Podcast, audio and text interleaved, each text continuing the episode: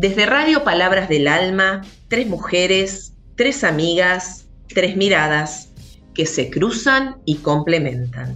Todo tiene que ver con todo.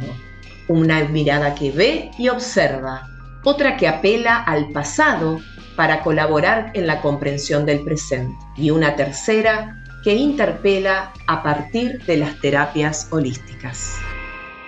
Hola, buenas noches, ¿cómo están todos? ¿Cómo están todas? Acá estamos en nuestro último programa de esta temporada de Todo tiene que ver con todo, nuestro programa número 14, 14 viernes compartiendo, acompañándolos a cada uno y a cada una de ustedes eh, en este Todo tiene que ver con todo que nos animamos hacer con estas dos amigas que tengo a mi lado. Hola Marcela. Hola, ¿cómo estás? Hola Amparo. Hola, buenas noches.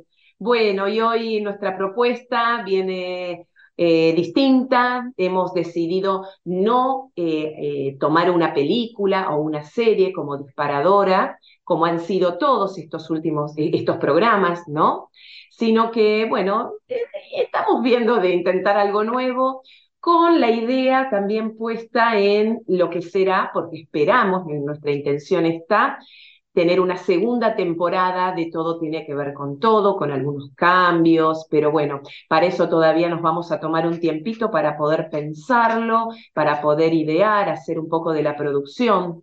Y, y bueno, pero fue una experiencia hermosa, ahora voy a hablar desde lo personal, la verdad que es la primera vez que, que tengo un proyecto así, eh, me di cuenta que me gusta, así que bueno, me, digamos, me entusiasma esto de compartir, pero también de comunicar, porque me resultó sumamente interesante que eh, conocidos, ¿no? Porque lo cierto es que, a ver, el alcance que tiene eh, ya desde la radio, lo que nosotros podemos llegar a difundir, es, es, bastante limitado, ¿no? O fue limitado, o, por lo menos a nosotros no, nuestro conocimiento no nos llegó de a qué otras personas son las que han escuchado nuestro programa, pero bueno, de conocidos, de gente que se ha comunicado con nosotros, eh, las repercusiones fueron muy lindas. Entonces, esto a mí personalmente me da como un impulso, un entusiasmo para, para volver, para pensar cosas nuevas. Y bueno, y acá creo que es algo similar a lo que a, mis compañeras también les ha sucedido, ¿no, Marcela? Sí, la verdad que sí. Muchos, muchos comentarios este, positivos, alentadores, reflexivos, sumando información. La verdad que ha sido maravilloso, este, maravilloso. Sí, la verdad a mí también me resultó muy enriquecedor y también, eh, no sé, esto de, de, poder compartirles un poquito estas cosas que yo estudio, que yo que pienso, que he internalizado, y que estoy convencida de que nos pueden ayudar a vivir mejor, nos pueden ayudar a entender al otro, a entender la sociedad. Así que me siento satisfecha con esto y bueno, esperando a ver qué hacemos en el próximo ciclo. Exactamente, el próximo ciclo que seguramente va a ser para el 2024, ¿no? Sí. Pero, pero bueno, eh, ya, ya les van a llegar también a ustedes nuestras, en nuestra nueva propuesta y las novedades. Bueno, ¿qué, ¿cuál es la propuesta para hoy? A ver, hoy estuvimos pensando en eh, hacer una suerte de integración entre todo lo que estuvimos charlando, las distintas temáticas ¿no? que estuvimos trabajando a lo largo de todo este, de este ciclo. Y como somos tres mujeres, eh, y desde... Tres miradas. Claro, son estas tres miradas, ¿no? Que es, digamos, como la base de este todo tiene que ver con todo. Eh, pensamos también desde lo femenino, que, coincidimos las tres en que es lo que nos, nos identifica a nosotras. Y, y, bueno, y cada una desde su mirada eh, hacer una síntesis de lo que fue este programa. Así que, Marce, contanos vos ¿Qué es lo que tu propuesta para hoy, para este último programa? Yo tomé tres mujeres de tres espacios fílmicos distintos. Tomé a Mary Shelley del siglo XIX, una película que nosotros abordamos, una película del 2017. Tomé a Susana de Esperando la carroza, interpretada por Mónica Villa, del 1985, y a Azucena de En los márgenes, una película del 2022, que el núcleo de esas tres eran muy diversos. Mary Shelley, toda esta cuestión de la lucha este, femenina, la lucha de la mujer para insertarse en una sociedad patriarcal.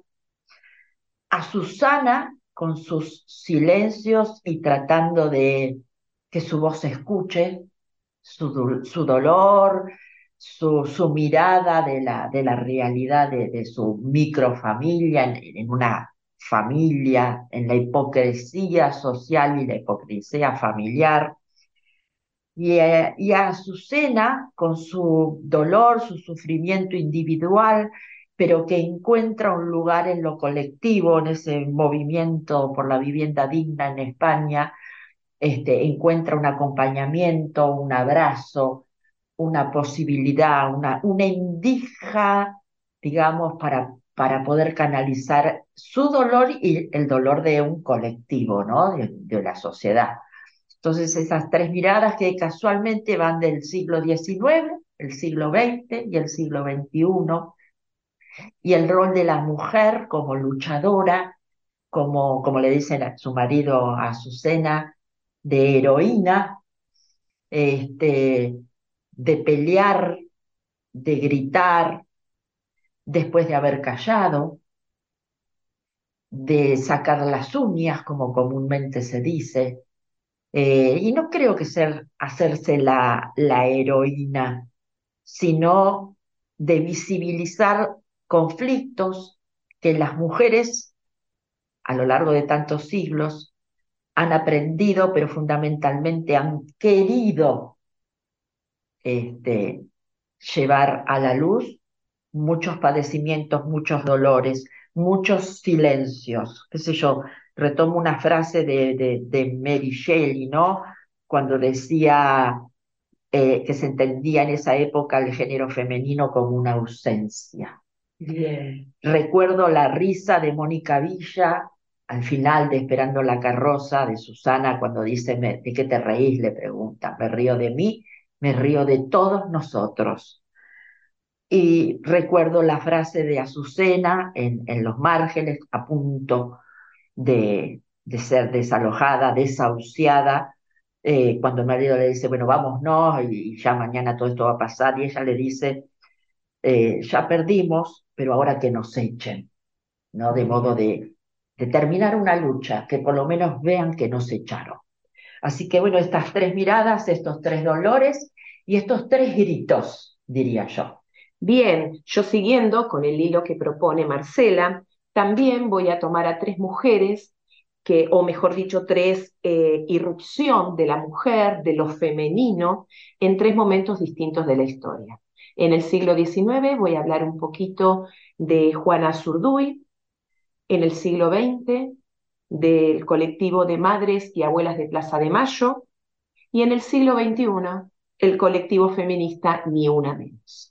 A partir de esos tres casos, de esas tres, em, eh, digamos, luchas de las mujeres, esas tres presencias de lo femenino, eh, también hacer un hilo conductor en, bueno, lo que somos también nosotras tres, de cierta forma, ¿no? Y Amparo. Y yo voy a hablar de las ovejas negras, ese concepto que eh, ha cambiado a lo largo del tiempo y le voy a dar la bienvenida a todas las ovejas negras que aparezcan en algún sistema. Bien, y como también eh, ¿viste? Hay luchas de poderes. Entonces le sacamos el poder de que las canciones sean todas elegidas por elegidas no, en realidad pensadas, porque lo cierto es que Marcela siempre es la que ha puesto eh, todo el, digamos, su energía en la producción, ¿no? La parte un poquito más, digamos, más, más gruesa, el diagramar, y bueno, y las canciones medio que fueron recayendo en su responsabilidad y después nosotras por ahí eh, nos imponíamos en alguna otra, que otra cosa o le sacábamos un poco a Chabela Vargas. hablando de mujeres, hablando de mujeres. supieran las luchas, las, discusiones que hemos tenido por Chabela Vargas. Y bueno, pero eh, en esta vez hemos decidido cada una de nosotras traer eh, la propuesta de una canción. Y para cerrar este primer bloque, vamos por la que traje yo, por la que yo propuse, que es A mi manera, a mi manera, una canción que siempre desde, desde muy joven me, me gustó, si bien eh, la letra de A mi manera yo la interpreto como ya de una mujer que ha vivido, digo de una mujer porque la interpretación que yo voy a hacer es la que hace eh, María Marta Serralima, ¿no? Entonces lo canta desde el femenino. Y, bueno, vendría a ser como ya una, esa mirada, esa reflexión sobre el haber transitado una vida, eh, me parece sumamente potente. Y tomé eh, esta estrofa que dice, tal vez lloré o tal vez reí, tal vez gané o tal vez perdí. Ahora sé que fui feliz, que si lloré, también amé. Puedo seguir hasta el final, a mi manera.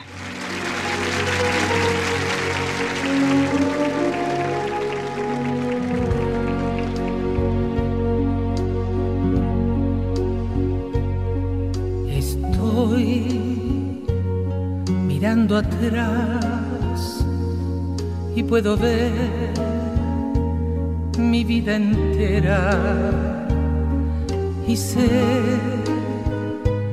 que estoy en paz, pues la viví a mi manera. Crecí sin derrochar, logré abrazar el mundo todo y más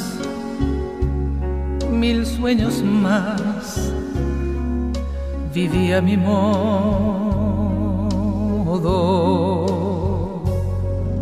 Dolor lo conocí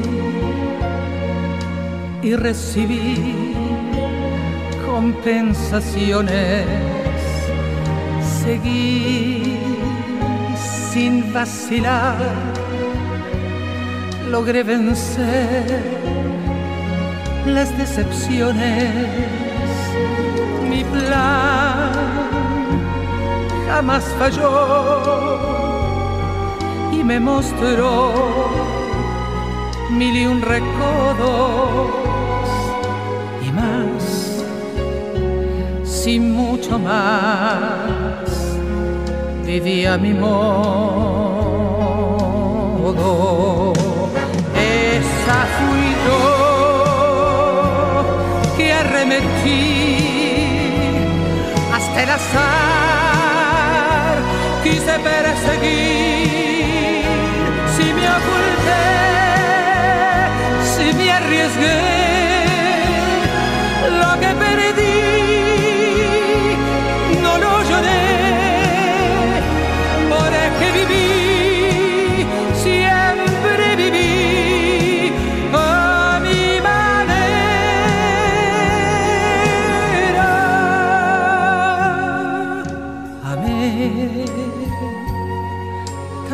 sufrí y compartí caminos largos, perdí y rescaté, mas no guardé tiempos amargos, jamás me arrepentí, si amando di todos mis sueños.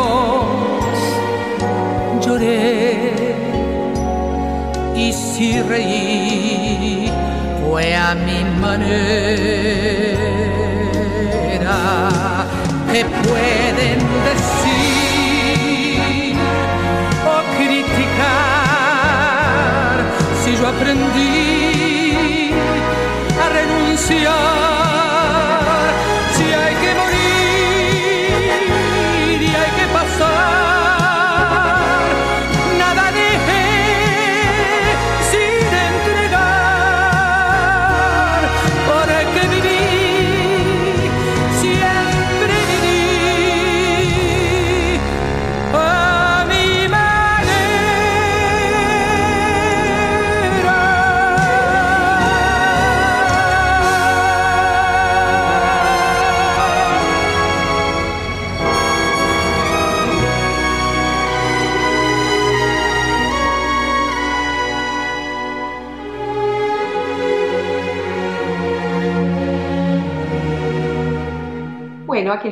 en este segundo bloque de Todo tiene que ver con todo, de nuestro último programa, y después de haber escuchado a mi manera, ¿no? La manera que decide esa mujer o que, o que decidió haber vivido su vida, eh, yo había, traje como propuesta trabajar tres, eh, digamos, charlar sobre tres eh, participaciones de las mujeres a lo largo de la historia. Y pensé en un primer momento en Juana Zurduy. Juana Zurduy fue una, una soldado eh, que participó en las guerras de independencia ya en el siglo XIX. Ella había nacido en Chuquisaca, que en ese momento, que es la actual Bolivia, ¿no? En 1780, en lo que en ese momento era el virreinato del Río de la Plata. Y una vez que empiezan todas las guerras de independencia contra los realistas, eh, o sea, contra los españoles, ella junto a su marido, eh, Manuel Asensio Padilla, van a empezar a comandar ejércitos y a luchar, ¿no? De la misma manera que conocemos cómo fueron esas batallas que llevó adelante San Martín, que llevó adelante Belgrano, ¿no? Eh, Miguel, Miguel, Martín de Güemes, y que, bueno, eh, siempre en la escuela nos enseñaban a esos héroes. Y acá tenemos a una mujer, a una mujer que vivió hasta los 81 años, que murió en la pobreza, eh, una mujer que, cuyos, que fue madre de cinco hijos, pero cuatro de ellos murieron muy jóvenes eh, por malaria, ¿no? una enfermedad muy típica de ese, de ese momento. Y, y, a ver, y de repente este, conocer este dato nos da la pauta de que es una mujer que asumía los roles de mujer, la maternidad y también el dolor por la pérdida de un hijo, en este caso de cuatro hijos, ¿no? Pero así todo se comprometió con la política de su momento. Pero ¿qué es lo que más me interesa a mí rescatar de Juana Zurduy? que más allá de su biografía y demás, que a quien le interese puede fácilmente buscarla, que el reconocimiento de Juana Zurduy, ¿no? Juana Zurduy va a ser reconocida eh, recién en el siglo XXI, en los años 2000, 2005, 2007, ¿no? Que va su figura a aparecer. Hoy los chicos, las chicas en, la, escuela primaria, eh, conocen a Juana Zurduy como una, un personaje más, una personalidad más de lo que fueron esas luchas por la independencia. Entonces, como dije en más de uno de, de estos programas, muchas veces el pasado o el relato del pasado que conocemos tiene más que ver con el presente en que se lleva adelante ese relato que con el pasado en sí, ¿no? que con los hechos de la historia. Em, como dato, y que me parece interesante, porque acá es cuando el Estado va acompañando estos nuevos relatos del pasado, en el año 2007 hubo, en nuestro país se dicta una ley que declaró eh, la fecha de su nacimiento como el Día de las, de las Heroínas y Mártires de la Independencia de nuestro país, ¿no? Y eh, durante la presidencia de Cristina Fernández se la eh, elevó al grado de generala, ¿no? Post-mortem. Eh, después, el otro tema que, o la, la otra intervención femenina que me parecía interesante destacar es el que llevaron adelante las madres y las abuelas de Plaza de Mayo, ¿no?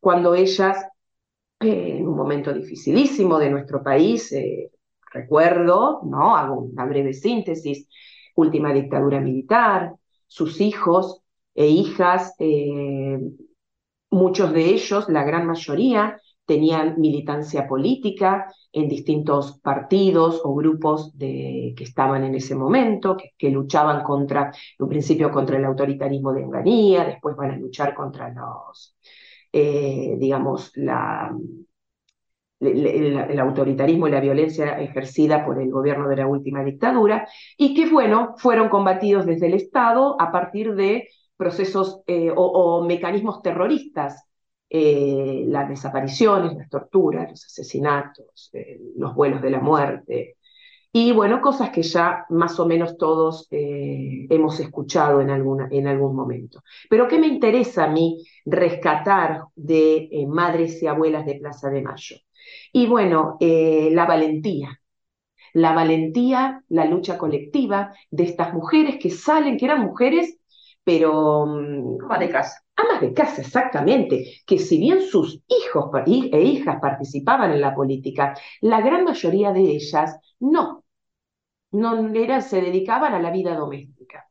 Entonces ellas, claro, cuando empiezan a darse cuenta que no solamente es su hijo o su hija quien no está, sino que empiezan a encontrarse que hay otros hijos e hijas que tampoco están, empiezan a armar estos grupos, empiezan a reconocerse como sujetos que están en una misma situación y en una de peregrinación que hacen a Luján, porque ellos van golpeando distintas puertas de abogados conocidos, de algún militar, de algún político, de, eh, digamos, representantes de la Iglesia Católica, de las altas jerarquías, eh, deciden ponerse como símbolo de, de autorreconocimiento y de, y de identificación un pañal de sus hijos y sus hijas en la cabeza a modo de pañuelo. Pero era un pañal de tela, ¿no? Los usaban antes. Exactamente. Eh, entonces, y después, a partir de ahí, en el año 1977, ellas van a tener esa primera marcha alrededor de la pirámide de la Plaza de Mayo, que por qué se, se, se, transforma en una marcha, no porque sea algo que ellas lo habían planeado, que lo habían eh, ya previamente eh, organizado, sino porque fueron y se reunieron ahí. Sí, el lugar estaba estipulado, pero se reunieron a ver qué hacemos, cómo protestamos. Y claro, como estaba, eh, estaba dictado el estado de sitio y no podía haber reuniones eh, tumultuosas en espacios públicos, la policía les dice, circulen, circulen. Y ellas empiezan a circular, empiezan a dar vueltas alrededor de la pirámide de Mayo. Y bueno, y son las famosas rondas de los jueves que hasta el día de hoy continúan, ¿no? Y a mí me parece importante rescatar esta lucha, pero principalmente acá Marcela dice que ovarios, ¿no?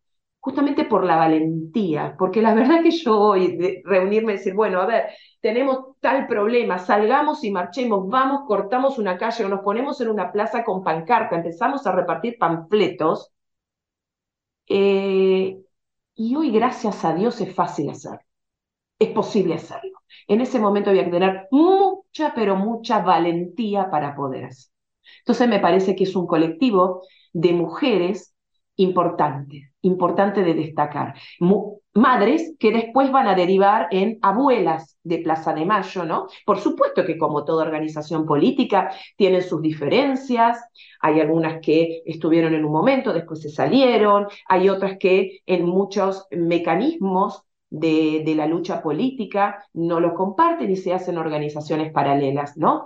Y abuelas que tiene el objetivo, la función de lograr encontrar a esos nietos y nietas que nacieron mientras sus madres estaban en cautiverio y restituirles la identidad y la, mm, la función, la, la, a ver, el quehacer de abuelas, yo personalmente, no sé chicas ustedes, pero yo lo considero, pero de las cosas más importantes que hay, porque eh, lo que le están dando es justamente lograr restituir identidad a esos sujetos que hoy han estado con identidades que no son las de ellos, ¿no? Ahora, yo digo cómo el universo equilibra, ¿no? Eh, aún ellas, sin saberlo, ellas luchaban por eh, encontrar a sus nietos y ahora, sin saber, porque no, no creo que hayan estado en,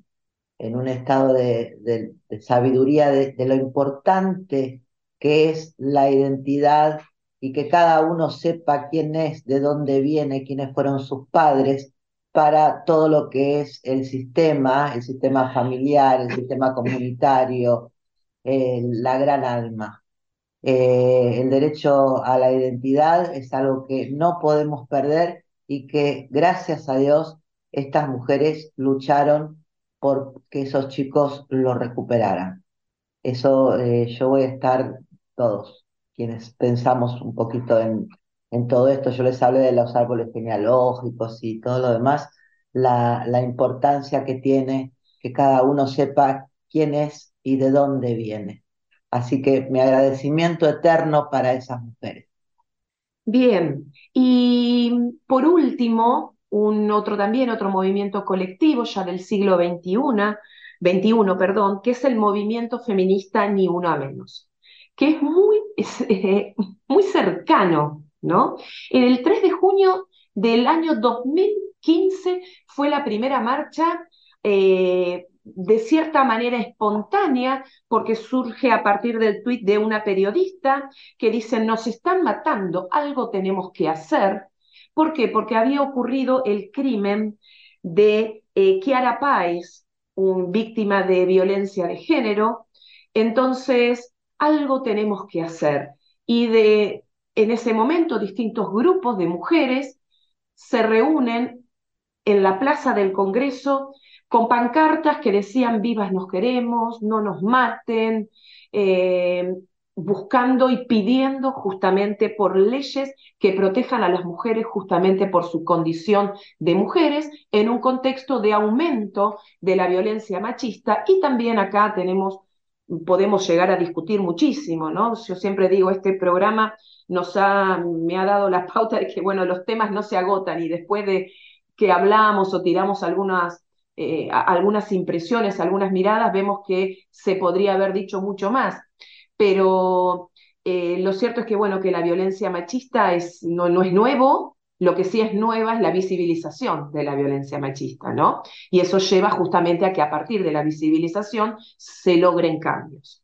Entonces, ¿qué me parece de importante rescatar del colectivo Ni Una Menos? La sanción de la ley Brisa en el año 2019, que es una eh, ley que Em, otorga derechos, justamente reparación económica a los hijos e hijas que, han quedado huérfanos, porque recordemos que muchas veces, eh, si bien la violencia de género son, em, en, muchos casos son delitos de la vida privada, esos niños, esas niñas quedan generalmente sin un padre y sin una madre, porque la madre está muerta y el padre o se suicida o está preso.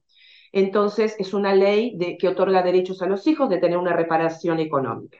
Después la ley Micaela, que la ley Micaela lo que viene a hacer es a capacitar eh, a los tres poderes del Estado en materia de violencia de género, sumamente importante, porque una de las cuestiones que las mujeres eh, manifiestan es que van a la comisaría y que quien la atiende con toda la situación de angustia, de miedo, después de haber sufrido violencia, y que quien la atiende, quien la tiene que, que, recibir esa denuncia no está capacitado para la contención, ¿no? Entonces me parecen dos leyes del 2019 sumamente importantes.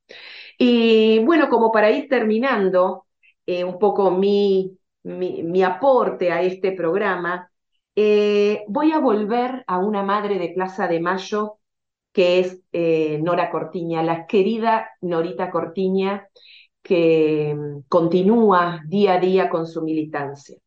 Y encontré este testimonio de ella, ¿no? que me pareció sumamente rico, pero para pensarlo desde hoy, ¿no? Em, se, se, realiza anualmente lo que es el Encuentro Nacional de Mujeres. Son encuentros nacionales donde distintas organizaciones feministas se reúnen en algún lugar de la Argentina a hablar de cosas que tengan que ver con lo femenino. Entonces, eh, claro, obviamente, eh, Nora con su pañuelo va en representación de lo que son Madres de Plaza de Mayo, que ícono de la participación política de las mujeres más importante, ¿no? Entonces, en una eh, entrevista que le hacen, ¿no? Le dicen, ¿cómo era su participación en estos talleres, Norita? Y ella dice, escuchen con atención, dice, yo me metía en otros talleres después de que hablábamos en el de derechos humanos. Y nos encontrábamos con gente de otros organismos e íbamos con nuestras propuestas políticas. Pero también me gustaba estar en donde aprendía. Una vez estaba en un taller de sexualidad de la mujer mayor. Yo estaba por, eh, por todo el encuentro con mi pañuelito. Iba, me metía, me sentaba a escuchar y si podía daba una opinión mejor. Empezaban entonces a hablar de sexo de las personas mayores y todas las derivaciones del tema. Y a mí me parecía, ¿cómo iba a estar con el pañuelo de ahí? Y, de y, que estaban hablando de sexo, ¿no? Y de todo eso. Entonces me fui desanudando el pañuelo despacito, despacito. Amor. Yo me la, lo relato y me la estoy imaginando. Mi amor. Y dice- ella cuenta que le estaba viendo una periodista, que era una locutora, y que se mató de risa. Y después en el programa del sábado, donde estaba esta locutora, hace el comentario, ¿no? De ese encuentro y que la había visto a Nora y que Nora se había sacado el pañuelo como con vergüenza y timidez. Y Nora cuenta que su marido estaba escuchando el programa de radio. Entonces agarra y le dice, ¿a qué vas vos al encuentro de mujeres? ¿Qué temas hablan ahí? Y me pareció, la verdad, eh, a ver, me pareció como de un disparador para poder pensar a las mujeres, pensarnos a las mujeres hoy. Cómo todos esos patrones, todas esas, eh, esos mandatos, ¿no? con los que hemos eh, crecido, esas estructuras, continúan atravesándonos a todas más allá de, las, de la edad que tengamos y de la fuerza y la participación o la militancia que hayamos tenido a lo largo de nuestras vidas. No podemos negar que Nora es una mujer de armas tomar, que lo sigue siendo, pero en la vida privada sigue siendo interpelada justamente por el deber ser de la mujer. Su marido le dice, ¿qué andás hablando vos por ahí? Nada más, hasta acá llego. En palabras. Lo- los dejo, las dejo pensando y bueno, dándole pie a Amparo, que va a ser su próximo bloque, pero esta es la canción elegida por Amparo. La canción que yo elegí se llama Ella, es eh, una canción cantada por Bebe, una cantante española, y voy a leer unas este, líneas. Ella se ha cansado de tirar la toalla, se va quitando poco a poco telarañas.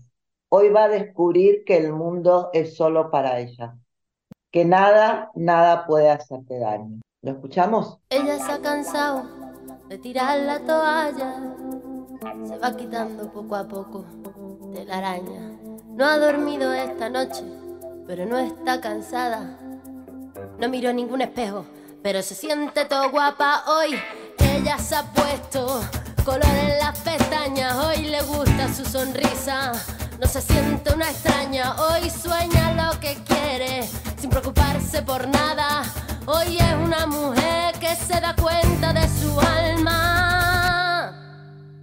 Hoy vas a descubrir que el mundo es solo para ti, que nadie puede hacerte daño,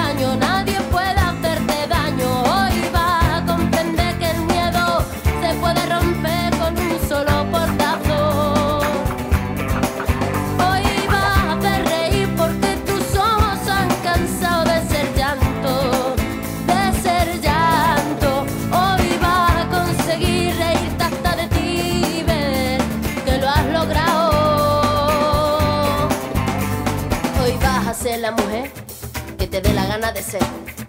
Hoy te vas a querer como nadie te ha sabido querer.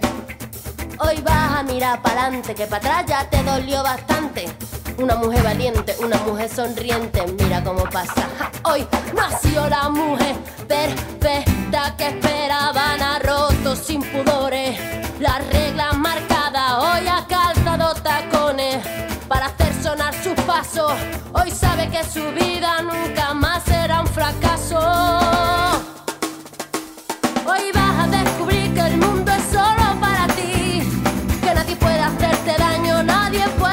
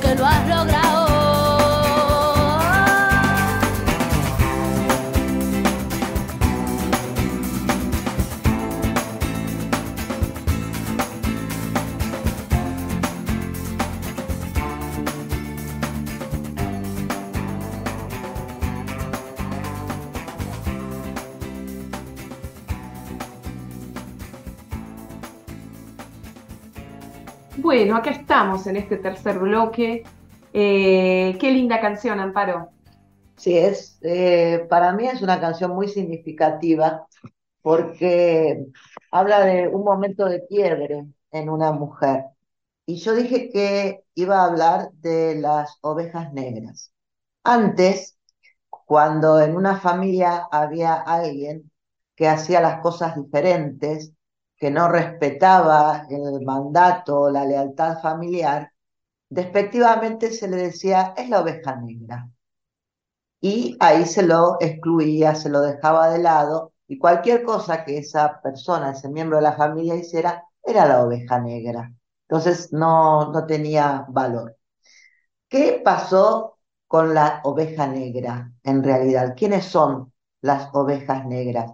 Principalmente aquellas almas, aquellas eh, personas que son las encargadas de romper con viejos paradigmas que no sirven, que eh, han quedado ya eh, perimidos o que no tienen que ver con algo más importante, más realizable, incluyendo la espiritualidad.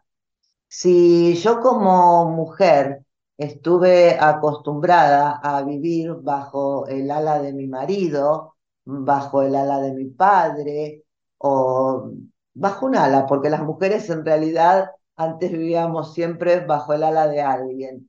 Y algún día me decido a tomar mi vida, a, a ser diferente, a hacer de mi vida lo que yo realmente quiero, ahí voy a ser una oveja negra, porque voy a ser la que va a romper con esa lealtad que se fue siguiendo, eh, manteniendo, mejor dicho, durante siglos. Y muchas veces el romper con esa lealtad me abre, ser la oveja negra, me abre a un mundo de infinitas posibilidades, diferentes, más elevadas, más constructivas desde otro lugar, desde un lugar que tenga que ver con la sensibilidad, con la felicidad, con la autorrealización, con la ayuda del otro, con el ser diferente, por ejemplo, de cómo mira mi familia a un excluido, cómo miro yo, cómo mira mi familia, no lo digo en forma personal, ¿no? Es una pregunta.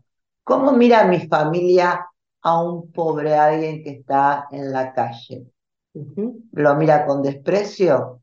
A lo mejor yo soy la oveja negra y lo miro con empatía, y lo miro con comprensión. Y en lugar de decir, ¿por qué no va a trabajar? Pienso, ¿de qué manera se puede ayudar a esta persona para que consiga un trabajo?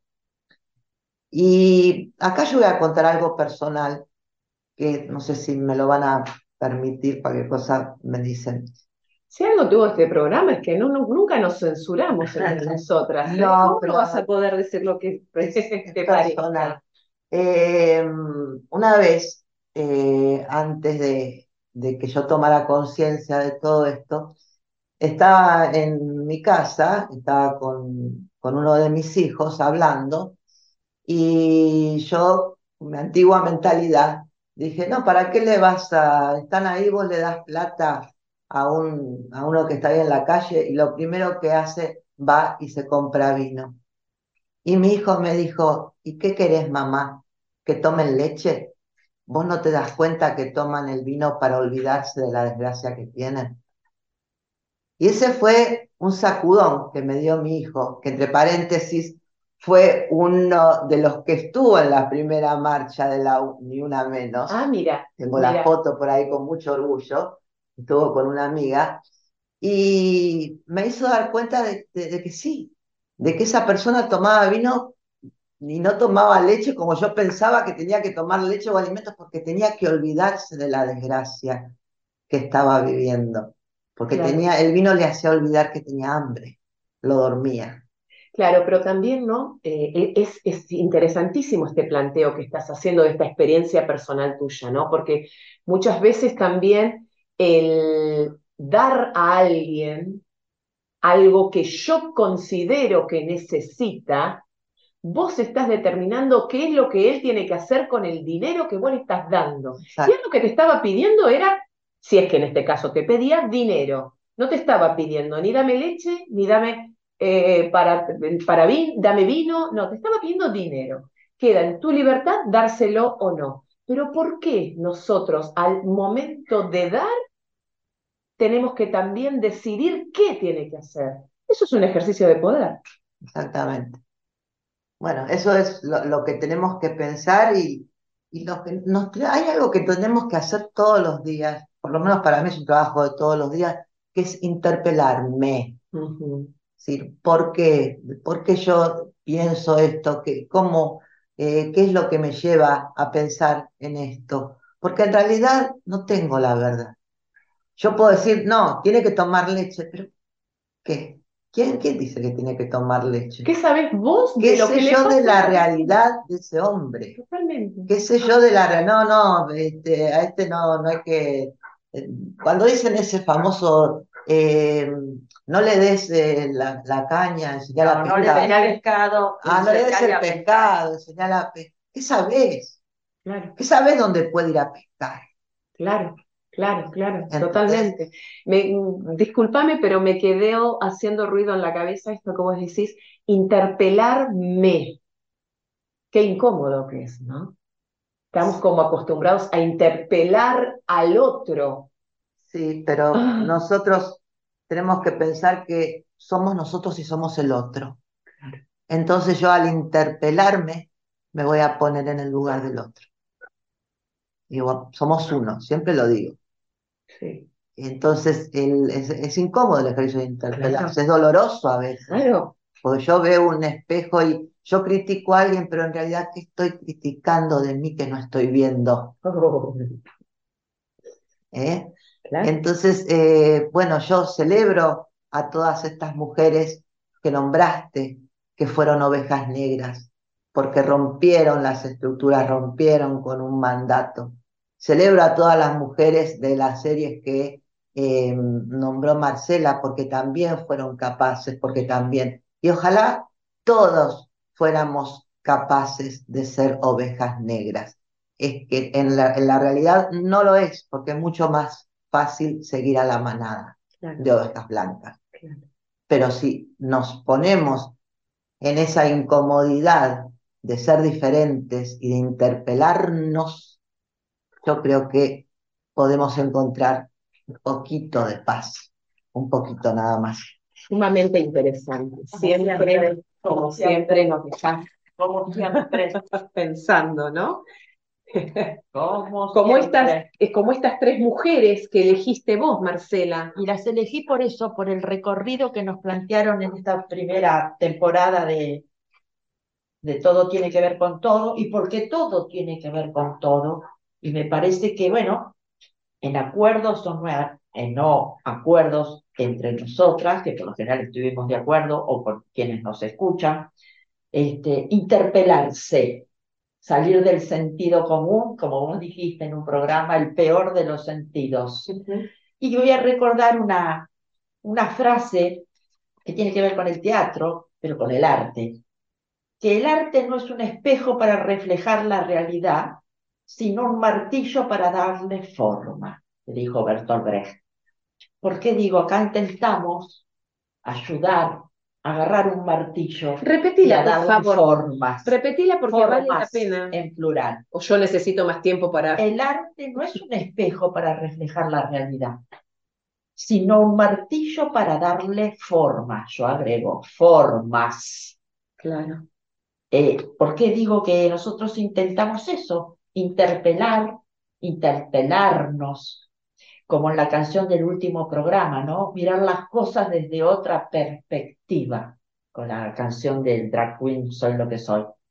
Eh, desde otra perspectiva, porque si no es muy cómodo y si no tenemos incomodidad, yo creo que esa es la, la, verdadera eh, giro, este, remolino, también apelo a otra palabra de uno de nuestros programas que debemos hacer, ese remolino que debemos hacer en nuestras cabezas, eh, Amparo dirá, en nuestras almas, en nuestras vidas, porque si no, perdónenme la, la vulgaridad, estamos fritos y fritas y frites, porque no, no hay camino, no hay camino. Si solo es reafirmación, estas tres mujeres que nombré, Mary, Shelley, Susana y Azucena, si solo buscaran reafirmación, Sí, estaban fritas. Y por lo menos gritaron. bien. Y el arte te ayudó mucho a que yo como espectador, nosotros como espectadores, por lo menos en algún momento debatamos, intercambiemos ideas sobre las problemáticas que planteaban esas películas. Esa es mi idea. Claro, son, digamos, tanto las películas como eh, lo que intentamos hacer en este ciclo de todo tiene que ver con todo. En- si bien son nuestras tres miradas, en ningún momento es ni, ni una bajada de línea, ni una imposición, simplemente el pensar, el pensar, el poner ahí una, una piedrita en el zapato, el, Que incomode. Eh, sí, exactamente. Incomode. el quitarle sentidos a lo, a lo establecido o quizás pensar qué intencionalidad hay. Yo l- les digo qué relaciones de poder hay detrás de cada mandato, detrás de, de cada estructura que se supone como inamovible. Es así, siempre fue así. Y aquellos que, y aquellas que se han animado a desafiar esas estructuras son como hoy viene a traer este concepto de la oveja negra, ¿no? Que nos trae amparo. Eh, Bueno, son. Estas tres mujeres fueron ovejas negras, cada una en su siglo. exactamente. Fueron tres Cada ovejas negras, porque todo tiene que ver con todo. Tanto Susana como Mary, este, como Azucena. ¿Se Fueron dan cuenta que estamos siendo unas revolucionarias? Estamos agitando la revolución desde todo tiene que ver con todo. Movimiento insurgente, pero por favor, lo que, Sí, sí, sí. lo que va a ser la segunda temporada, mamita. Bueno, bien, ¿cuál es eh, tu canción Mi entonces, canción elegida Marcela? para final. Eh, elegí una eh, que se llama El Témpano, cantada por Baglietto, por la yo la llamo así, la agarré, y que dice en algunos versos, que tiene que ver con, un poco con todo lo que hablamos, ¿no? Cada una con su mirada. La gloria en zapatillas, el florero vacío. ¿Quién sabe si se puso a pensar, ¿para qué vivo? Vivo para no perder. La lucha es de igual a igual, voy a cambiar el, este, el género, contra una misma. Y eso es ganar.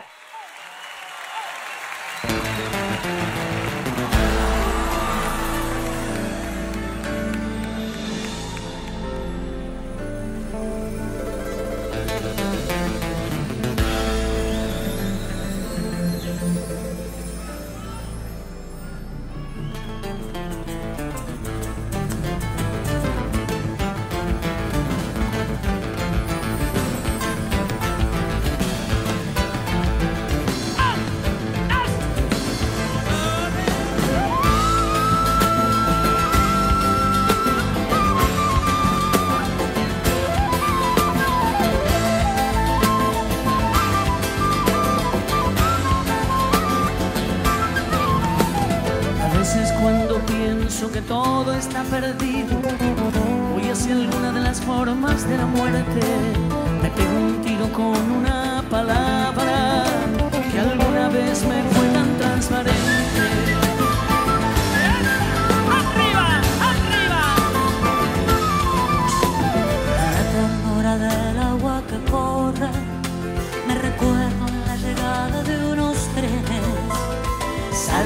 Los mares, curvas de los puertos, con mujeres descalzas en el verde. Voy hacia el fuego como la mariposa, y no hay rima que rime con vivir. No te pares, no te mates, solo es una forma más de demorarse.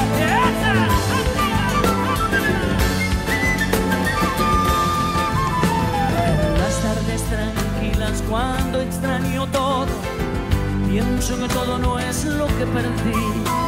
Una rosa de fe y a una costa de perder, se pierde pero se gana. La lucha es igual cuando contra uno mismo y eso es ganarla. No te pares, no te mates, solo es una forma más de demorarse.